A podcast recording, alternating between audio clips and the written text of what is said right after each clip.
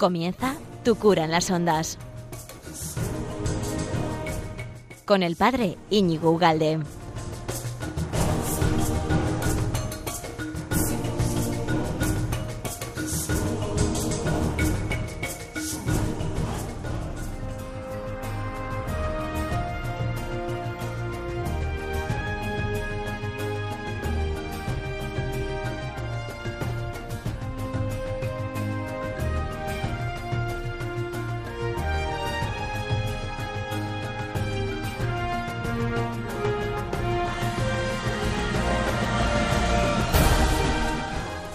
Buenos días, amigo de Radio María. ¿Qué tal? ¿Cuánto tiempo sin vernos, sin escucharnos, mejor dicho?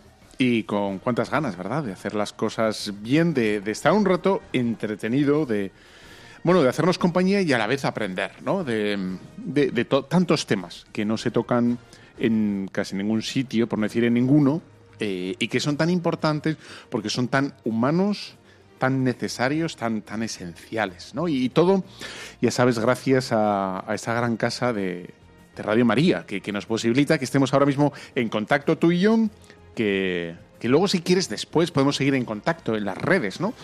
Puedes eh, encontrarme, eh, aparte de la página web de Radio María, por supuesto que sí, con, con, un buen menú que tiene Radio María. Luego a mí me puedes encontrar con otro nombre, Pater Ugalde, tu cura en la red, ¿no? Ya me puedes encontrar en Evox, Instagram, YouTube, Facebook y todas estas cosas. Y hemos abierto un canal, por si quieres, en Telegram ahí para que estemos hiperconectados, si quieres. Bueno, pues hoy tengo para ti un... Ah, vamos a ver lo que he preparado para ti. De, entrantes eh, vamos a hablar de, de, la conversión, ¿vale? Que estamos, es que estamos ahí, estamos en cuaresma, aunque es, es tarea de, de todo el año, ¿no? Es, es, constante, pero aquí intentamos como centrarnos, como retomar el pulso a ese tema que, que, que, queremos que sea auténtico, genuino, ¿no? Luego saldrá lo que saldrá, pero el empeño lo ponemos, ¿no? Como el, el aprendiz de, de, un, bueno, de, de cualquier arte, el, bueno, lo coge con ilusión, con ganas, ¿no? El piano, el violín, la guitarra, el lienzo o lo que te dé la gana, ese pedazo de madera para ser tallado y bueno, luego sale lo que sale, ¿no? Pues depende de... Pero bueno, la ilusión, las ganas, el, el empeño lo vamos a poner. Entonces, conversión eh, con una canción muy simpática eh, que es que me ha dado estos días por, por mocedades y vamos a poner mocedades que voy a hacer, ¿no? Luego vamos a hablar de la confesión, ¿vale? Confesión... vamos a repasar un poquito para que, claro, está también en el horizonte, eh, en tu horizonte de cristiano tiene que estar la confesión, tiene que aterrizar todo eso en un arrodillarte, pedir perdón y, ya está, ¿no? Eh, no, no, no somos masoquistas, ¿eh? Es para, para gustar del perdón del Señor. Y luego, por último, espero que me dé tiempo y si no, dejaré lo de la confesión a medias y me lanzaré. Quiero eh, introducirte o presentarte o hacerte un pequeño resumen de un libro que he leído que me, me, ha encantado. Esto es un doctor en historia que ha escrito un libro que se llama Dominio. Y, y luego te voy a leer nada, tres parrafillos distintos para que veas cómo escribe y bueno, y si te gusta, pues lo leas y es una buena lectura, ¿no? Venga, pues eh, ya está todo dicho. Vamos allá.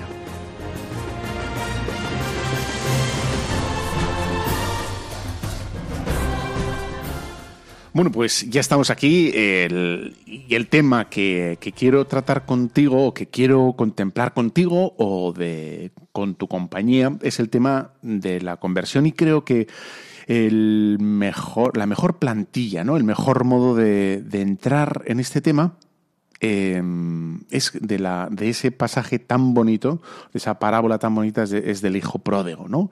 Para, bueno, vernos nosotros en el hijo pródigo la etimología del perdón, ¿no? que nosotros buscamos el perdón de Dios, ¿no? el, el sabernos abrazados, el, eh, es muy bonita. ¿eh? Eh, el perdón etimológicamente está compuesto ¿no? del per, que, que significa perfección. Per es la raíz de, de, perfección.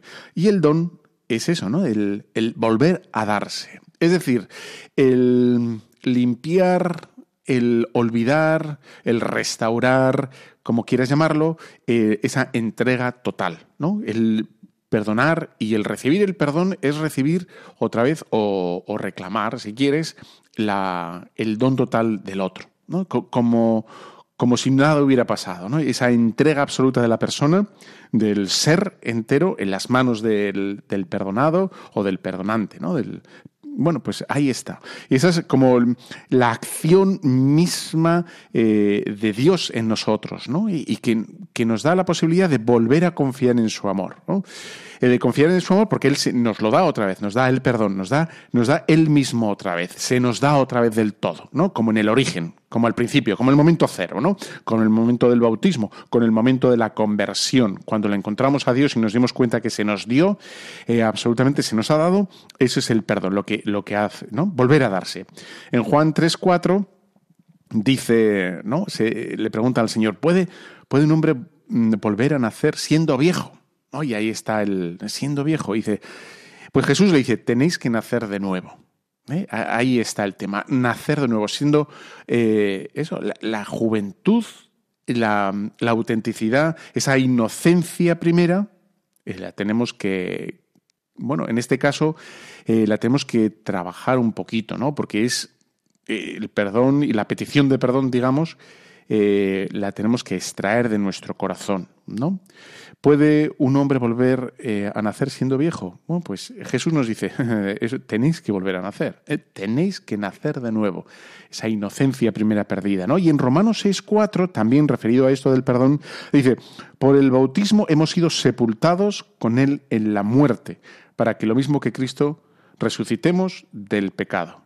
El pecado es la muerte, es la destrucción de, las relaciones, es la, el no creer. En, el Señor y no creer en tantas cosas, no creer en la familia, en tu cónyuge, en, tu, en tus hijos, en tu padre, en tus amigos. Se ha, se ha muerto algo, ¿no? Y tenemos reservas con esa persona o incluso con nosotros mismos, ¿no? No acabamos de creer en nosotros mismos, en que podamos romper esos lazos, de lo que sea. ¿No? De ese lazo que tienes que te abruma, que te entristece, que te humilla, que te avergüenza, o, yo qué sé qué, ¿no? Bueno, pues ese, esa muerte en ti misma o en tus relaciones sociales, lo que fuera, el Señor nos dice, mira, has sido sepultado, es, verdad, ¿no? Por el pecado, pero, pero por Cristo puedes volver a la vida.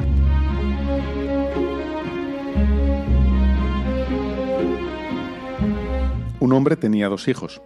El más joven de ellos le dijo a su padre, Padre, dame la parte de la hacienda que me corresponde. Y les repartió los bienes.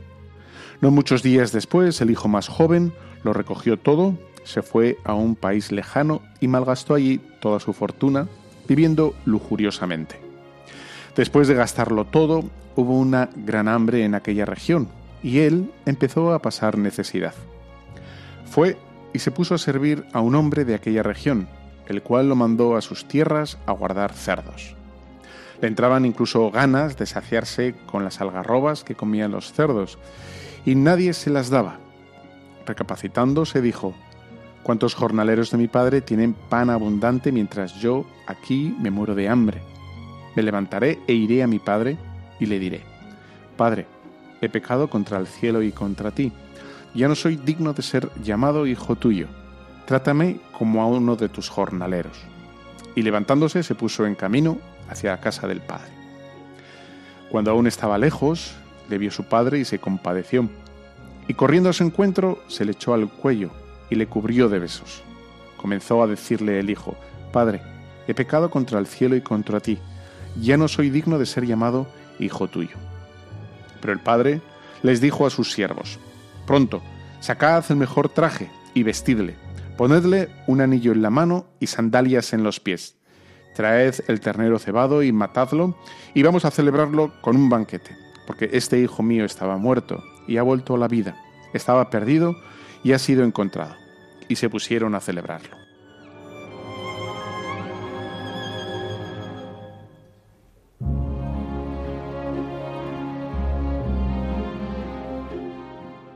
Bueno, pues esta es la maravilla, ¿no? De este, esta parábola con, que, nos, que nos manifiesta, que nos revela la misericordia profundísima de Dios para con nosotros. ¿no? Y vamos, si te parece, eh, bueno, a como desgranar como unas poquitas ideas de, este, de esta parábola. ¿no? Y, lo primero que me gustaría subrayar, se pueden decir muchas cosas, ¿eh? yo no voy a agotar todo, pero mm, bueno, eh, como subrayar esta, esta idea, primero, un país lejano, un país lejano que quiere como subrayar algo así como que mm, el hijo estaba en la casa, estaba em, metido y presente en casa, pero él también estaba ajeno, ¿no? Este, estaba ausente. Este, en, la homilía de este domingo, que la podéis encontrar en Evox, una, una que he dicho, una soledad habitada, eh, bueno, quería subrayar esta idea, ¿no? De que el hombre, a diferencia del animal, tiene esta capacidad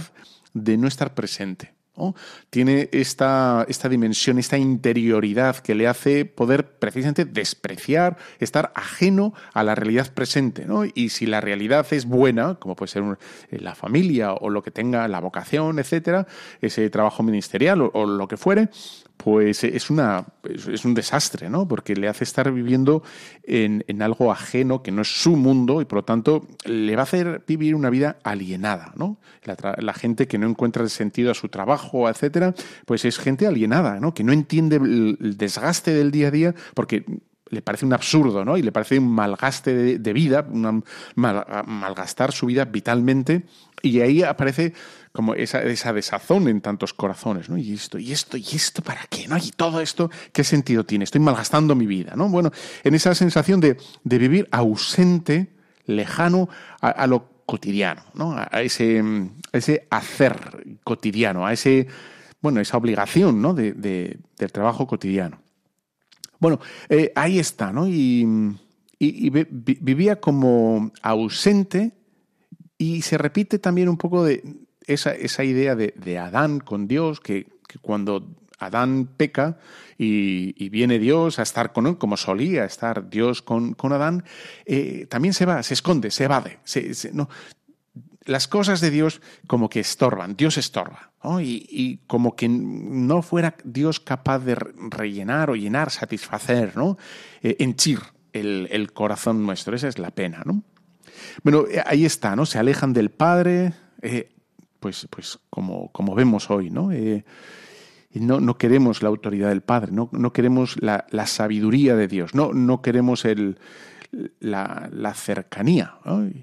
Y, queremos o nos conformamos, ¿no? o preferimos, o yo qué sé cómo llamarlo, eh, esa soledad. Preferimos nuestro solipsismo, ¿no? nuestras propias ideas, nuestros propios criterios, porque yo lo pienso, porque yo lo, lo que sea, ¿no? a la compañía de, Dios. Que Dios tampoco es que sea un Dios autoritario y, ¿no? mandurrotón, ¿no? que esté... No, tiene unas enseñanzas ¿no? que brotan de su amor y, son sabias, que, son para nuestro bien, pero el mundo no lo quiere, ¿no? Y tantos cristianos. Vamos a fijarnos en los bautizados, ¿eh? De tantos bautizados que... Sí, sí, sí ¿no? a mí déjame con la misa del domingo y déjame en paz ya. O no me líes. Bueno, no lo dicen así, pero viven así, ¿no? Dicen, a mí Dios no me puede aportar nada para mi día, ¿no? Yo cumplo con estos ritos y ya está, ¿no? Bueno, pues los efectos de la lejanía, el acercarse de Dios, lo vemos en esta parábola, ¿no? Ese, ese primerísimo planteamiento frívolo de la existencia, ¿no? de, la, lujuria, el volcarse en los sentidos, el disfrutar, eh, el buscar el sentido de la vida en, lo sensitivo. ¿no? sea el comer, el beber, el descansar, el disfrutar, el no meterse en problemas, en no pensar en trascendente, ¿no? en, en la caridad, en la fraternidad, en la justicia, en el, amor, en el perdón, ¿no? esto es a mí, a mí me apetece, ¿no? Me apetece comer, me apetece beber, me apetece esto, ¿no? Me apetece esa... Bueno, eso es lo primero que aparece, ¿no? Como una especie de liberación, ¿no? me, me he desatado de Dios, me he alejado, perfecto, ¿no? Eso es... Bien, y y aparecen nuevos amigos, nuevas relaciones que parecen frescas, parecen auténticas, ¿no? Aparecen nuevos amigos, nuevas eh, relaciones, y, pero no son auténticas porque son... Eh, están condicionadas, ¿no? Están condicionadas por el mal, están condicionadas por un interés, un interés que no es el bien, ¿no?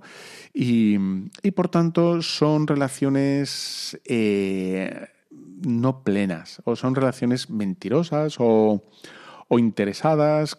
Somos, son cómplices, cómplices para conseguir cada uno, es decir, en compañía, pero en solitario. ¿no? Ese bien, ese disfrute. ¿no? Yo necesito cómplices para, para este para este momento, ¿no? El de la bebida, el del sexo, el del dinero, el de olvidarme de todo y espero ¿cuántas veces, no? Me, ha dicho gente, me decía, bueno, y seguro que, a ti habrás visto esa experiencia, ¿no? De, no poder hablar de ciertos temas en algunos ambientes, ¿no? Que sí, que hablo, ja, risotadas y cada. Parece que no hay tabú, pero pero no hay libertad para hablar de temas con profundidad, ¿no? Y enseguida sale alguien, va, déjate, venga, vamos. Y, y como parece que hay alguien que está como eh, interesado en que no salga nada, nada profundo, ¿no? En esos ambientes de, bueno, de amistad, aparente amistad, ¿no? No se puede hablar, ¿no? ¿no? No hay libertad. Oye, pues está bien reírse, está bien pasarlo bien, pero también, ¿por qué no hablar de cosas profundas, ¿no? Y de, pues no, ¿no? Bueno, es que el pecado en esencia, ¿no? Eh, eh, la idea de fondo es eh, romper con nuestras raíces. Y este es el, drama, ¿no? Un pecado es romper con nuestras raíces, con lo que necesitamos, ¿no? Que, es la sabiduría de Dios, la savia. La savia de Dios que, entra en nuestra alma y, que la alimenta. El, el, querer arrancarnos nuestras propias raíces es tarde o temprano. ¿no? ¿Cuántas veces hemos visto un árbol recién caído que, sigue, ¿no? Tiene una, duración de varias semanas o de cierto tiempo, ¿no? No es como un animal, pero unas raíces que en la medida que ya dejan de, coger los nutrientes, oh, de nutrientes, bueno, los nutrientes de la, del suelo, pues lo que hace es que paulatinamente, progresivamente, casi eh, no, se nota, ¿no? pero, pero se, va muriendo, ¿no? Y lo mismo con el hombre. El hombre se va muriendo, va, va teniendo hambre, va, ¿no? Y, bueno, y no se va a dar, no, se da cuenta, pero se va muriendo poco a poco, ¿no? Eh, eso es como. Bueno, y de ahí, quizá en uno de los síntomas de, nuestra sociedad es el hartazgo, el hastío, ¿no? Que la gente ahora puede comer, beber, disfrutar todo lo que le, dé la santa gana, ¿no? Ahora ya no hay tabúes en absoluto, puedes hacer lo que te dé la gana, absolutamente. Tienes todo el mundo eh, al golpe de un clic, tienes en Amazon, clic lo que quieras, clic lo quiero, clic, ¿no? Y, y eso no llena el corazón, ¿no? Todo el placer, toda la comida, todos los objetos, todos los aparatos, todas las novedades tecnológicas, todo, ¿no? Eh, no, que no, que no, ¿no?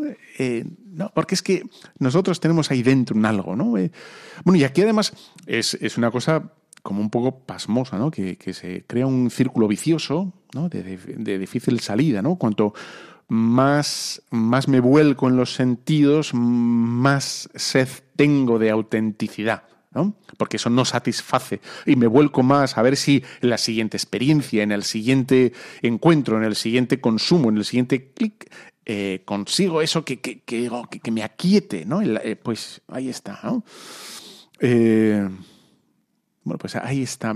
Y esa es como la peste del siglo. Supongo que, que sabes esta anécdota que es muy bonita de la Madre Teresa de Calcuta cuando abrió una, una casa en el Bronx, ¿no? en Nueva York. Nueva York es una de las países o ciudades pues, más ricas del mundo, ¿no? O sea, que tiene, tiene recursos económicos y le preguntaron por qué abría ahí, porque como el lema, el, motivo de las misioneras de la caridad es servir a los más pobres de entre los pobres, ¿no? Y ahí no están los más pobres de entre los pobres. Y afirmó o, recordó la Madre Teresa Calcuta ¿no? que, que hay, una, hay una pobreza que no es material, que es la soledad. ¿no? Es la soledad. Y ahí está, ahí estamos nosotros, pero, pero clarísimamente. ¿no? Bueno, nos recuerda eh, la segunda Corintios 6.2, ¿no? Este es el tiempo favorable, es tiempo de salvación.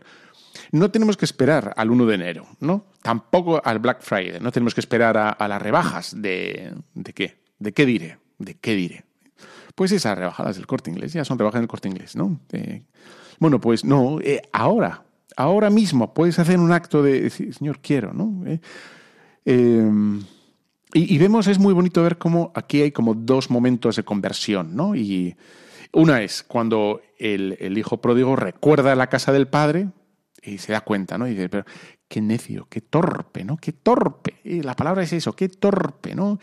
Todo lo que tenía por un plato, de lentejas que me lo he comido ya y que ya no queda nada, ni las raspas. No puede haber raspas porque nunca se echan a las lentejas pescado, creo. ¿no? Un buen chorizo, una buena morcilla. Eso, pero bien de chorizo y bien de morcilla. No tengas miedo a echarle a las, a las... Ah, qué buenas son las lentejas, por Dios. Bueno, pues una vez que te las comes con el chorizo picante, un poco picante tiene que estar, ¿eh? Las lentejillas. Un poco, un poco. Eh, pues una vez dices, ya no hay más lentejas y aquí no, ¿no? La primera conversión del hijo pródigo es cuando recuerda la casa del padre, ¿no? Y, se da cuenta de cómo vivía, la diferencia, ¿no? Y a mí me gustaría eh, como subrayar o recordar como hay una parte muy interesante eh, como implícita en la parábola, que es que te acuerdas que hemos empezado diciendo, en una casa lejana, ¿no? En un país lejano, todo lejano, era todo lejano. Un, hijo que no vivía, bueno, lejano, ¿no? Claro, eh, digamos, la huida de la casa es rápida porque tiene el dinero, tiene ansia y esto se hace con, eh, con, rapidez, con ímpetu, ¿no? Con, energía, el recorrer la distancia para, ah, para el disfrute, pero luego eh, aquí el tema es que hay que bueno, desandar el camino largo de forma penosa, ¿no? Ya no tiene, digamos, la esperanza puesta en los disfrutes, sino está pensando, ¿no? ¿Cómo, cómo me voy a presentar al Padre, ¿no?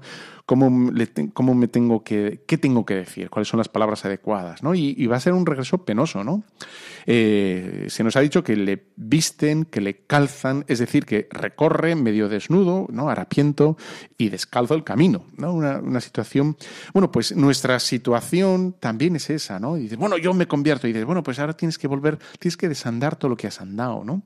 Todo eso, ese camino de, alejamiento del Padre tiene que desandarse. Y por eso dice, la conversión no es tan fácil. No es decir, bueno, yo ya, ya me convierto, ya todo va a ser fácil. No, porque tu corazón, como vamos a ver ahora, se ha pegado a cosas, ¿no? Y tiene que despegarse, tiene que, etcétera, etcétera, ¿no? Ahí está.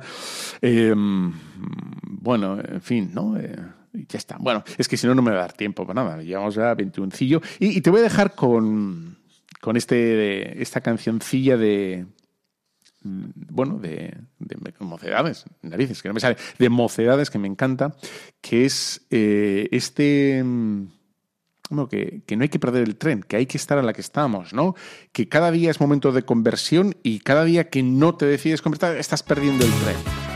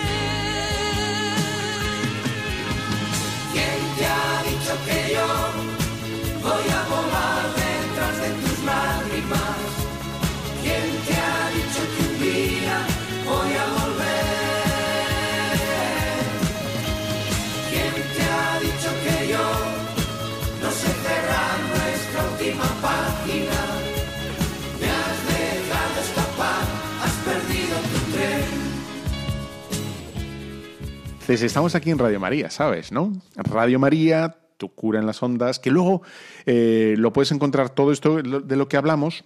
Incluso puedes interactuar conmigo en las redes sociales también, ¿no? Y lo puedes encontrar en Evox, Facebook, Instagram, Twitter, etcétera, etcétera. Y hemos abierto un canal en Telegram también para que sea pues, la inmediatez inmediata, ¿no? Y ya está. Eh, admito todo tipo de sugerencias. Bueno, y entonces eh, hemos hablado de, la conversión y ahora, claro, parte integrante de la conversión está ese sacramento como olvidado por parte de tantísimos hermanos nuestros, que es la confesión que es donde, bueno, se nos eh, regala, se nos otorga el perdón de Dios, ¿no? Dice San Ambrosio en su Exameron lo siguiente: Tras haber creado al hombre, Dios descansó teniendo a quien perdonar los pecados. Bueno, esto suena un poco raro, ¿no? Pero lo que en el fondo está diciendo es que eh, Dios, que es eh, como misericordia absoluta, ¿eh? que es la parte esencial de Dios, es, la condición, ¿no? Es Él, estamos hechos para ser perdonados, para esa relación de amor que implica necesariamente el perdón. ¿no? Como Dios es amor perfecto y nosotros somos amores imperfectos, algunos más que otros, ¿no? Eh, pues está, deseando perdonarnos. fíjate, eh, metida esta idea tan bonita, eh, Dios deseando, deseando, ¿no? Incluso lo, dice la vigilia en la iglesia, cuando dentro de pocas semanas, cuatro, cuatro semanitas, estamos en la vigilia, diremos, ¿no? Oh, feliz, feliz culpa que mereció tal redentor, ¿no? Feliz culpa. ¿Por qué? Porque, porque nos ha perdonado con un bálsamo de misericordia, con, con un amor entrañable. no nos ha dicho, venga, vale, venga, te perdono, venga, venga. No, no, no, sino nos ha envuelto toda nuestra miseria con, con su sangre, con su pureza, con, bueno, con su amor, ¿no? Y, pulcrísimo y, es esto lo que celebramos ¿eh? en, cada, en cada confesión, ¿no? Entonces, para hacer una buena confesión, ah, vamos a ir como, como a pasitos, ¿no? Eh, despacito, despacito. Es el examen de conciencia, ¿no? Em, que, que, ya sabemos que hay que hacer como un examen de conciencia de los pecados. Aquí, más que mortal y venial, que sí, que existen y que etcétera, etcétera, eh, yo querría pues, darle una vuelta distinta a, este, a esta primera característica, ¿no? Eh, cualidad para hacer la buena confesión sería entre olvidados y recordados. Lo digo, ¿por qué digo esto? Porque a veces la gente, en general, ¿no? Eh, hace una confesión y como la gente no tiene hábito de, de, confesarse cada 15 días, cada semana, cada 15 días, y la gran mayoría ni siquiera cada mes, ¿no? Es cada de ciento en viento. Lo que suele pasar es que la gente se confiese de los pecados últimos, ¿no? De los últimos días que son los que se acuerda, ¿no? Es lo que más o menos... Pero bueno, no se acuerda de los de hace 15, 20, 25 días, ¿no? De que a lo mejor bueno, entonces hace una especie de, bueno, ya está, ¿no? Y el examen de conciencia sería, eh, bueno, a ver, ¿qué hice yo hace 20 días, ¿no? Me fui al campo y me fui al campo y yo qué sé, ¿qué pasó? Pues me olvidé de ir a misa hace un mes porque tal, o comí chorizo y era viernes de cuaresma, o en el campo me acuerdo que yo qué sé, o yo qué sé, con la vecina, o yo qué sé, eso lo tienes que pensar tú, ¿no? Pero bueno, no quedarse en la inmediatez de los cuatro días, ¿no? Bueno, ya está. Eh, la idea del examen ¿no? no se trata de ser y de caer en el escrúpulo, ¿no? Es decir, ay, ¿y si, me dejo hoy? No, no, no se trata de eso, ¿no? Se trata de ser fino, ¿no? Cuando la gente se compra un traje para la primera comunión del niño, para la boda, para lo que quieras, para el primer traje para el chaval que va a trabajar, etcétera. O sea, oye, o sea, fina, ¿no? El dobladillo está mal cogido, ¿no? Aquí tiene un, está, tiene un hilo, aquí tiene un no sé qué, ¿no? Vete bien, ¿no? O sea, con, lo material sí que afinamos, y, o con un aparato, ¿no? Y aquí tiene un poco de rasponcillo, ¿no?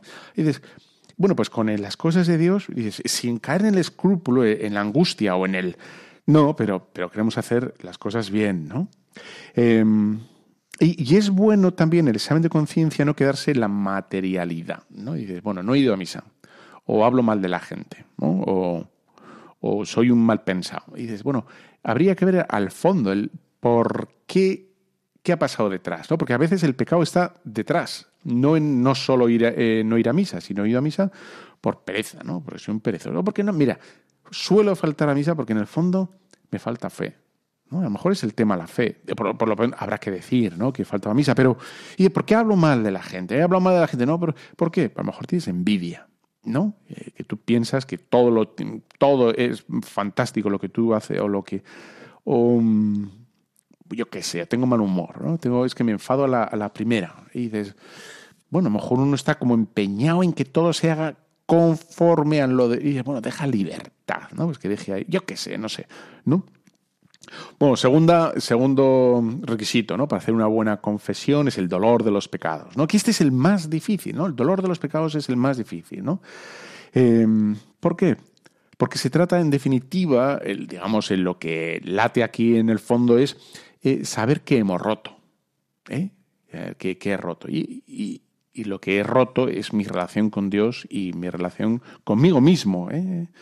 Y quizá bueno, pues nos cuesta, nos cuesta entender, nos cuesta captar que rompemos cuando pecamos, porque a Dios lo tenemos un pelín lejano, ¿no? En fin, eh, a veces, ¿no? La gente, va, eh, poca cosa, ¿no? Poca cosa. Bueno, eso depende del amor que tengas, ¿no? Si tienes un amor grande, eh, te dolerá. Si tienes un amor pequeño, te dolerá menos, ¿no? Bueno, ahí está, ¿no? Quizá nos falta, nos falta el, ¿no? Esto es lo más importante, el dolor de los pecados, ¿no? Dice el Salmo 51, el miserere, dice, Ten piedad de mí, oh Dios, según tu amor. Por tu inmensa ternura borra mi delito. Lávame a fondo de mi culpa y de mi pecado purifícame. Pues mi delito yo lo reconozco. Mi pecado sin cesar está ante mí, contra ti. Contra ti solo pequé. Lo malo a tus ojos cometí. Bueno, pues ahí está como la, esencia, ¿no? Contra ti, contra ti solo pequé. Sí, es verdad que he hecho otras cosas, la gente me ha visto, a lo mejor ha sido contra mi madre, contra mi no sé qué, el jefe, el, o el que tengo ahí, ¿no? En, en, el trabajo, que lo he maltratado, o contra mí mismo, ¿no? Porque no, lo que sea. Y dice, no, pero en el fondo dice, contra ti, contra ti solo pequé. Ahí está el mal, ¿no? Lo de las raíces, etcétera, etcétera. El, Catecismo de la Iglesia Católica, en su punto 1431, dice, lo siguiente. La penitencia interior es una reorientación radical de toda la vida, un retorno, una conversión a Dios con todo nuestro corazón, una ruptura con el pecado, una aversión del mal con repugnancia hacia las malas acciones que hemos cometido. Al mismo tiempo comprende el deseo y la resolución de cambiar de vida con la esperanza de la misericordia divina y la confianza en la ayuda de su gracia. Como ves aquí es una resolución por una, o sea, todo lo que se pueda por una parte y luego esperando la misericordia de Dios, ¿no? Que esa es la otra que no puede faltar. Ahí está, ¿no? Bueno, pues ahí está el dolor de los pecados, ¿no?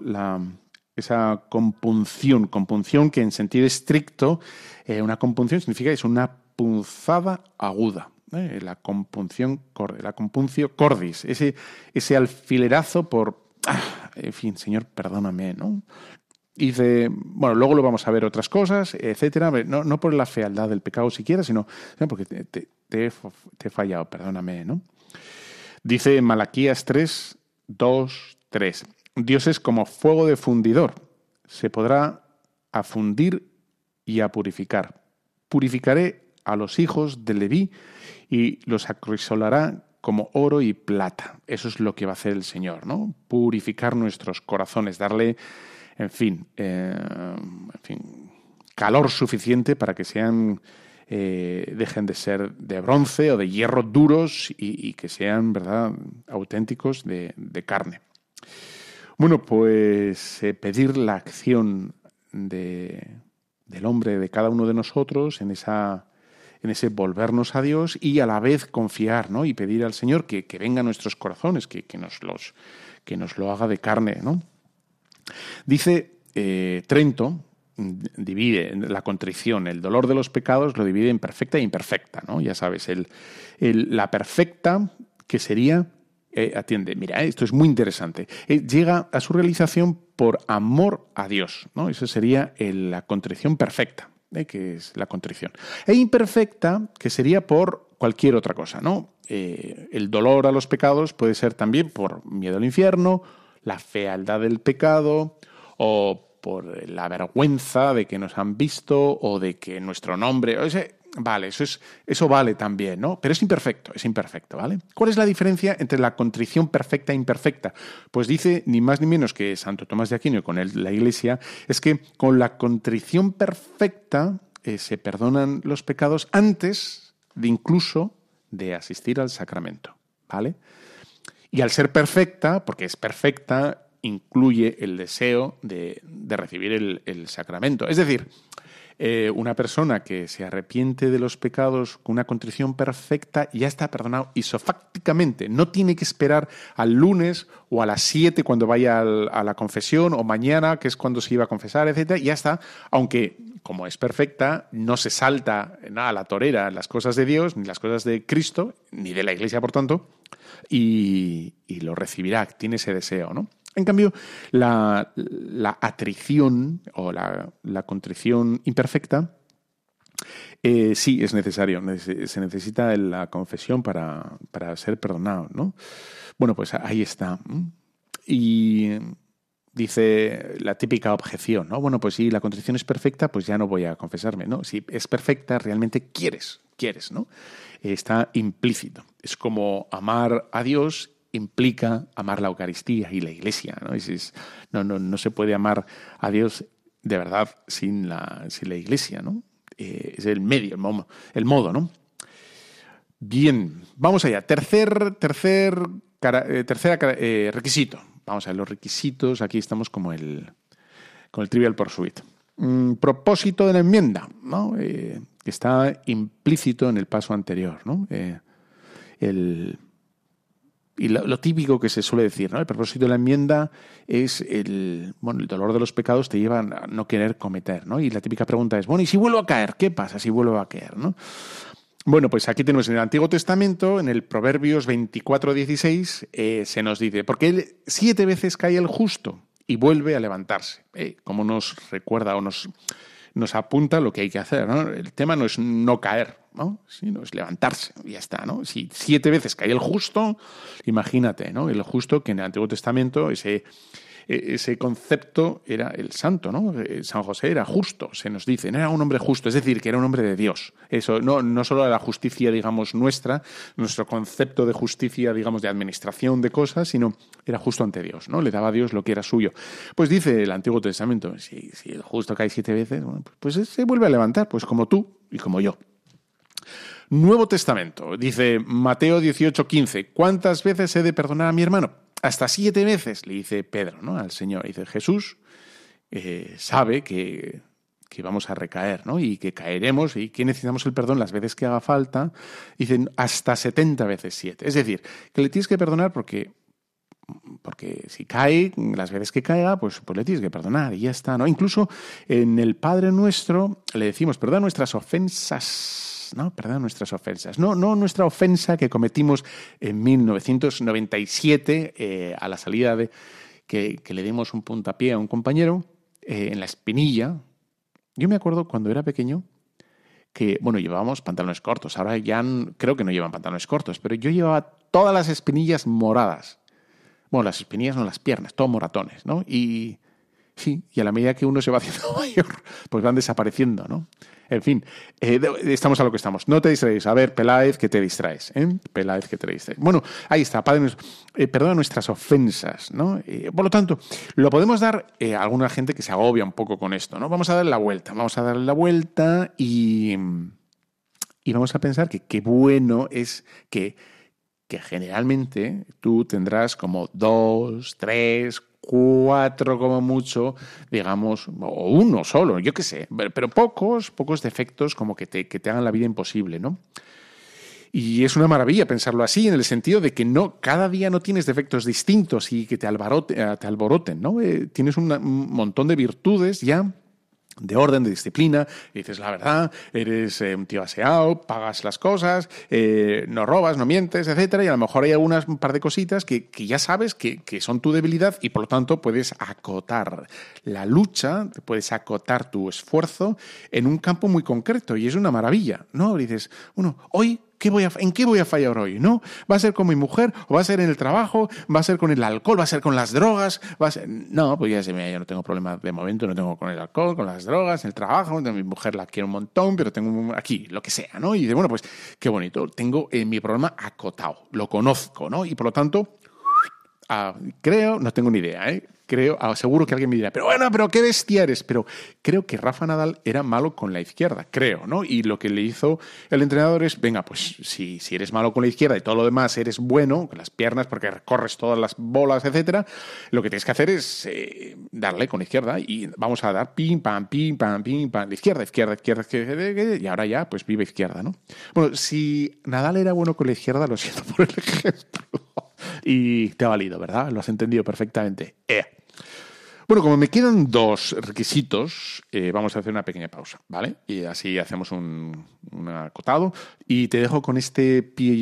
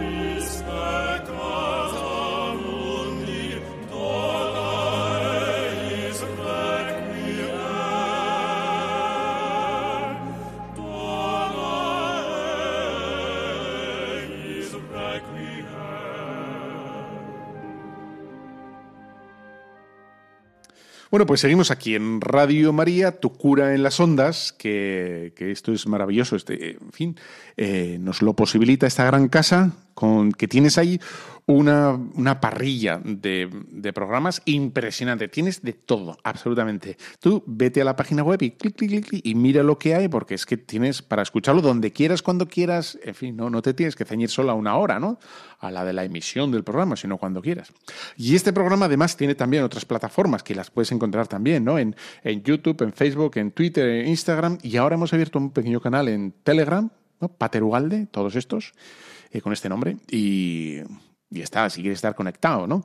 Y veníamos hablando de, la confesión, estamos como desgranando, ¿no? Los requisitos, ¿no? Para, hacer una buena confesión y nos hemos quedado en el tercero, por lo tanto vamos al cuarto, porque ya sé que sabes que son cinco, y por lo tanto vamos, ¿no? Que el cuarto es propiamente el que da nombre a este sacramento, que es la confesión, ¿no? Decir los pecados al bueno, sacerdote en este caso, ¿no? Y, y tendríamos que decirlo primero, recordar, ¿no? Que que la confesión, el decir los pecados, eh, no, es, no es un sacramento de culpabilidad, de victimismo, ¿no? de, como de azuzar o, o acendrar eh, esa idea ¿no? masoquista o autocrítica de que soy un desastre, soy un desastre, esto no, no, no se trata. Se trata del lugar del consuelo, ¿no? de, volcar nuestras penas, de volcar nuestras debilidades en las manos eh, misericordiosas del Señor y,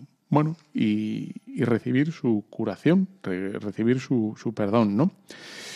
Y podríamos decir que es un lugar donde expresamos nuestra conversión, donde estamos luchando, ¿no? Por decir, llamarlo de otra manera o, observarlo de otra manera, ¿no? Cuando vamos a confesar es eh, constatamos dónde estamos en la conversión. Mira, estoy ahí, ¿no? En este, en este lugar, en este mojón de mi camino, de, camino de vuelta al Padre, pues ahí estamos, ¿no?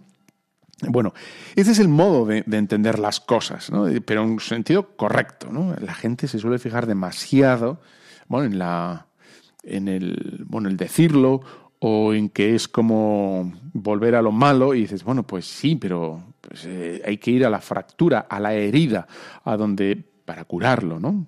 Bueno, pues decía San Agustín, el mismo San Agustín, que subrayaba que el rubor era una parte importante en la satisfacción de los pecados. Es decir, que el mero hecho de, de tener la fuerza necesaria para verbalizar nuestras humillaciones personales, indicaba ya ese, ese deseo, ¿no? el grado de deseo de nuestra propia conversión.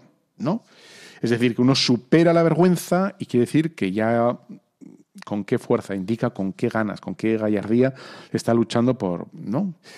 Bien, por, por, por mejorar podríamos preguntarnos, que se pregunta mucho, ¿por qué tenemos que decirlo al confesor? ¿no? Y bueno, aparte que nos viene ese pasaje, ¿no? A quienes perdonéis los pecados, les perdono, ¿no? Que vosotros perdonéis, yo les perdono, ¿no? A quienes no perdonéis.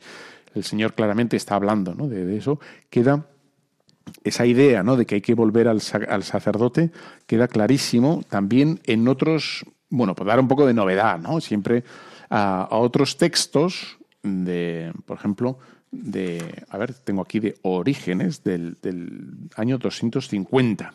Y dice así, yo no sé cómo algunos se arrogan el, un poder que excede al de los mismos sacerdotes, probablemente porque no saben nada de la ciencia sacerdotal. Se jactan de poder perdonar los pecados de idolatría, adulterio, homicidio, como si su oración en favor de quienes cometieron tales cosas pudieran perdonar hasta los pecados mortales. Es decir, el no acudir al sacerdote ¿no? Se está quejando aquí Orígenes dice, bueno, pero, ¿qué estáis diciendo? ¿no? Siempre, ¿no? Eh, San Ambrosio de, Milán, otro tanto, ¿no? Eh, dice, así como no existe más que un bautismo, tampoco existe más que una penitencia ¿eh? para perdonar los pecados. Es decir, que, bueno, y, tantos y tantos otros, ¿no? San Juan Crisóstomo, Inocencio, bueno, tengo aquí un montón, pero no te los voy a leer porque, porque no, porque no. ahí está, ¿no? Bueno, em, Ahí está, es verdad que ha habido una evolución de la, de la confesión, ¿no? ¿no? No era exactamente como está ahora, pero Porque incluso antes solo se recibía una vez al año. ¿eh? ¿Qué te parece? ¿Qué te parece? Una vez al año. Había que esperar. y no había más. Incluso una vez al año, una vez en la vida. Y no había más, ¿no? Bendita evolución. ¿eh? ¿Qué te parece? ¿Verdad? Pues tal cual. Bueno, quinto, quinto requisito. Quinto requisito para hacer una buena confesión es la satisfacción, ¿no? Aquí, que también esto genera a algunas personas como un, iba a decir, un mar de dudas. Pero no, no es un mar de dudas, es solo una duda, ¿no? Y dice, bueno, pero no me ha perdonado ya el Señor. ¿Yo por qué narices tengo que hacer algo, no? ¿Yo por qué me tengo que ya sabes, ¿no? Después de confesar, el sacerdote te dice, bueno, pues reza una Ave María o reza, en fin, ¿no? Y dices, si se perdona, si el Señor me perdona, ¿por qué tengo que hacer yo algo? ¿no? Y dice, bueno, entonces, lo vamos a explicar bien, que es eso de la satisfacción, ¿no? La penitencia, si quieres. Es que la confesión nos perdona la culpa. Eh, el Señor nos brinda, nos regala su inocencia, ¿no? Con, la, con su muerte y, resurrección, el Señor otorga a la Iglesia eh, la inocencia, la santidad primera, ese perdón, ¿no? esa limpieza original, ¿no? Eh, por su sangre. Pero queda algo, queda algo, ¿no? Y, ahora vamos a decir qué es lo que queda, ¿no? Y dice, bueno, ¿me ha perdonado sí o no? ¿Qué es lo que queda? No puede quedar nada. Parece que no puede quedar nada porque Dios me ha perdonado todo, ¿no? Pero sí queda un algo, una reliquia, una reliquia. Bueno, y vamos a intentar explicarlo bien, ¿no? Para no restar a Dios el gran misterio, ¿no? O el gran perdón porque Dios no nos, no, nos ha casi perdonado, sino nos ha perdonado de verdad, del todo, absolutamente, ¿no? Entonces, ¿qué es lo que, queda? Entonces, lo que queda es un desorden, ¿eh? no en Dios, en absoluto, ¿no? Ni tampoco un desorden en el perdón de Dios, porque es de Dios, por tanto es perfecto. Un desorden en mí. Queda un desorden en mí, que cuando peco, ¿eh? hay una ¿no? esa definición clásica de, pecado que es una aversio a Deo, ¿no? conversio ad creatura. esa, nos convertimos a lo que hacemos. Una persona que, le gusta el dinerito, que le gusta el comer, que le gusta o que tiene miedo al quedar mal, porque ama más su fama, su imagen, que a Dios, pues es verdad, está perdonada, pero tiene un amor desordenado ahí a, bueno, a lo que sea, ¿no? Hay una canción que dice, me gusta el sol y las mujeres, Manuela. Entonces, eso, ¿eh? el sol, las mujeres, Manuela, etcétera, es lo que me gusta. Es verdad que ya no lo voy a volver a hacer, pero, pero me gusta. Entonces, el tema es que tenemos que amar a Dios sobre todas las cosas, ¿no? Y poner al sol, las mujeres y Manuela en su sitio. En el, no sé cuál es el sitio de, para ti de cada uno de ellos, ¿no? Pero mm, tenemos esa, en fin, ¿no? Tenemos esa, como en la penitencia, dice Santo Tomás, ¿no? Participa en la pasión de Cristo según la medida de sus propios actos, es decir, según eh, la decisión que tenga por, bueno, por, y a eso es reiterada, ¿eh? como hemos dicho en el, requisito anterior, pero de, amar las cosas en su orden. ¿eh? Hay un apego, un apego, que el pecado es un apego a algo, ¿no? Sé. Eh, yo no sé si, el resto de España lo sabe, pero en, Bilbao tenemos un pastel que se llama las Carolinas. Las Carolinas, oh, Dios mío, están que te mueres. ¿eh? Las Carolinas, eh, si vas alguna vez en Bilbao, busca una Carolina porque están espectaculares. Bueno, pues yo puedo no comer más Carolinas, pero mi corazoncito se me van a Carolinas que son, es lo primero que yo atacaba cuando venía mi abuela con pasteles en los domingos, era, eh, cuando abría la paquete de, pasteles era, por favor, por favor, que haya una Carolina. Que porque siempre cuando vas a una pastelería es ponga uno de este, de tal, otro de no sé qué, tal, ¿no? Una Carolina, por favor, que haya puesto una Carolina. Necesito la Carolina, ¿no? Que estaba buenísima. Y luego, entre mi hermana y yo, nos peleábamos a ver quién se la comía antes, ¿no? Había que dividir luego, a ver. Pero yo quería toda la Carolina. Ahí está. Bueno, hay un apego ¿no? en cada pecado, hay un apego en la comodidad, eh, en el miedo, ¿no? en el miedo o lo que fuera, ¿no? Em, ahí está. La penitencia, por tanto, tiene que ser un poco proporcional y nos tiene que ayudar. Es verdad que la mayoría de las veces, tal y como está el patio, pues hay que ayudar a la gente a que a que no se asuste, las, ¿no? porque si no, no se vuelve a confesar. Pero, eh, por ejemplo, el penitenciario de, aquí, de, Navarra, decía, bueno, pues a lo mejor si una persona mm, se confiesa de que ha cometido un aborto, eh, la penitencia es que vea un vídeo de, del desarrollo embrionario, de qué es la vida, cómo comienza la vida, ¿no? Para que entienda, no, no, para hacerle sufrir, para que entienda la maravilla de, la vida, ¿no? O, una persona que, haya comulgado sacrílicamente, ¿no? Y dice, bueno, que no le dé importancia comulgar con pecado mortal.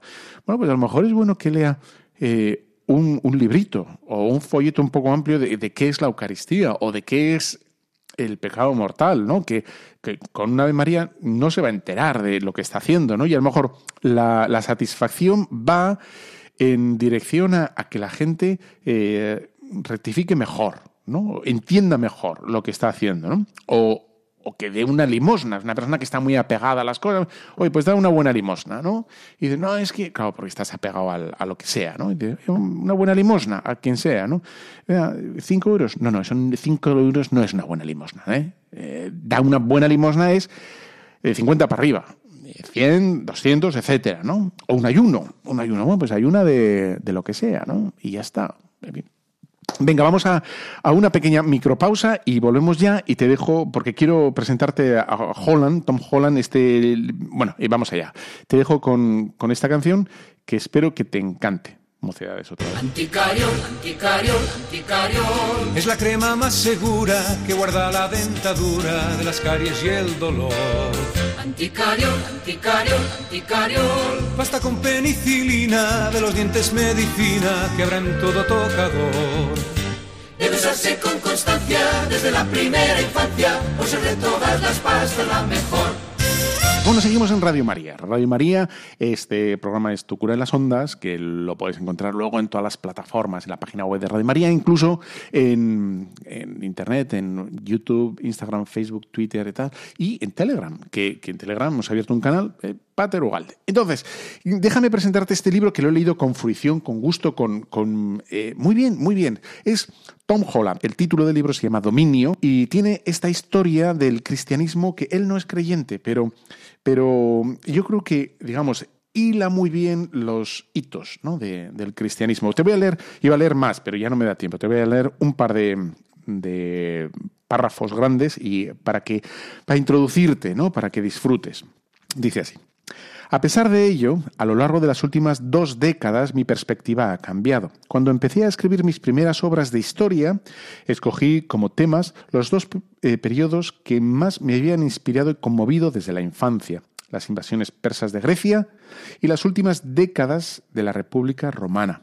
Los años que pasé escribiendo estos dos estudios del mundo clásico, viviendo íntimamente en compañía de Leónidas y de Julio César, de los oplitas que murieron en las Termópilas y de los legionarios que cruzaron el Rubicón, no hicieron sino confirmarme en mi fascinación, incluso cuando se sometían a un estudio histórico minucioso, Esparta y Roma retenían su glamour, su glamour como superdepredadores. Siguieron despertando mi imaginación, como siempre lo habían hecho, como un gran tiburón blanco, como un tigre, como un tiranosaurio. Sin embargo, por espectaculares que sean, los, grandes carnívoros son, por su propia naturaleza, aterradores. Cuantos más años pasaban sumergido en el estudio de las antigüedades, más ajena a mí se me antojaba.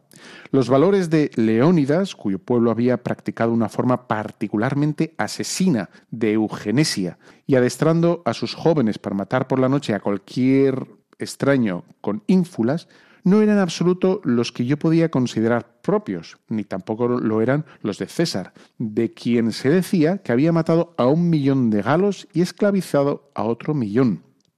No solo las brutalidades más extremas me inquietaban, sino la completa falta de cualquier noción de que los pobres o los débiles tuvieran el menor valor intrínseco. ¿Por qué me perturbaba? Porque ni mi moral ni mi ética eran en absoluto las de un romano o un espartano. Que mi fe en Dios se hubiera disipado a lo largo de mi adolescencia no quería decir que hubiera dejado de ser cristiano. Durante más de un milenio la civilización en la que yo había nacido era cristiana. Las suposiciones con las que había crecido sobre cómo debía organizarse una sociedad y los principios que debía defender no nacían de la antigüedad clásica, ni mucho menos de la naturaleza humana, sino que derivaban a todas luces del pasado cristiano de esta civilización. Tan profundo ha sido el impacto del cristianismo en el desarrollo de la civilización occidental que ha llegado a un punto en que pasa desapercibido. Las que se recuerdan son las revoluciones incompletas, el destino de los que triunfan es convertirse en la normalidad. Bueno, pues te dejo aquí, te iba a leer más, pero no me da tiempo. Pues eh, ha sido un placer estar contigo, te dejo con la bendición de Dios Todopoderoso, Padre, Hijo y Espíritu Santo, descienda sobre vosotros hasta la próxima 15 días, quincena. Un abrazo. Han escuchado Tu cura en las ondas con el padre Íñigo Ugalde.